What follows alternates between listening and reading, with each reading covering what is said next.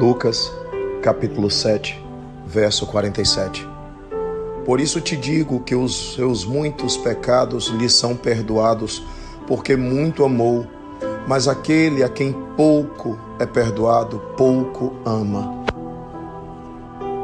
Que mensagem forte. Jesus se referia a uma mulher que era vista como de má vida. E essa mulher se debruçou sobre ele, se ajoelhou aos seus pés e chorou. E ungiu seus pés com um unguento. E enxugou seus pés com os cabelos.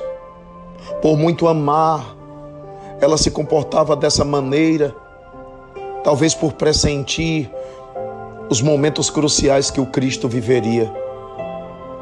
E o sacerdote, Simão, ficou olhando com julgamento. E Jesus então ressalta o gesto daquela mulher. Que mensagem poderosa! Quem muito ama, muito será perdoado, mas quem pouco ama, pouco será perdoado.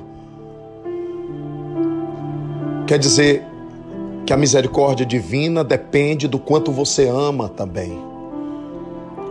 Você receberá tanto mais misericórdia de Deus quanto mais amar, quanto mais se entregar a esse amor, tanto quanto Cristo o fez. E o Cristo se entregou por amor. Por amor, abriu os braços naquela cruz. Por amor, foi crucificado e o seu sacrifício, o seu holocausto, foi por amor. E por amor ele disse: Pai, perdoai-lhes, porque eles não sabem o que fazem.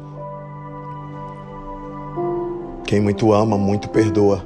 Quem pouco ama, pouco perdoa. E também, quem muito ama, muito será perdoado. Quem pouco ama, pouco será perdoado. Será que nós precisamos de muito raciocínio? Precisamos de muita teologia? Precisamos de muita filosofia? Ou precisamos de muito conhecimento para entender isso? Acho que ficou claro. Jesus deixou bem claro. Então, nós precisamos de evangelho na atitude.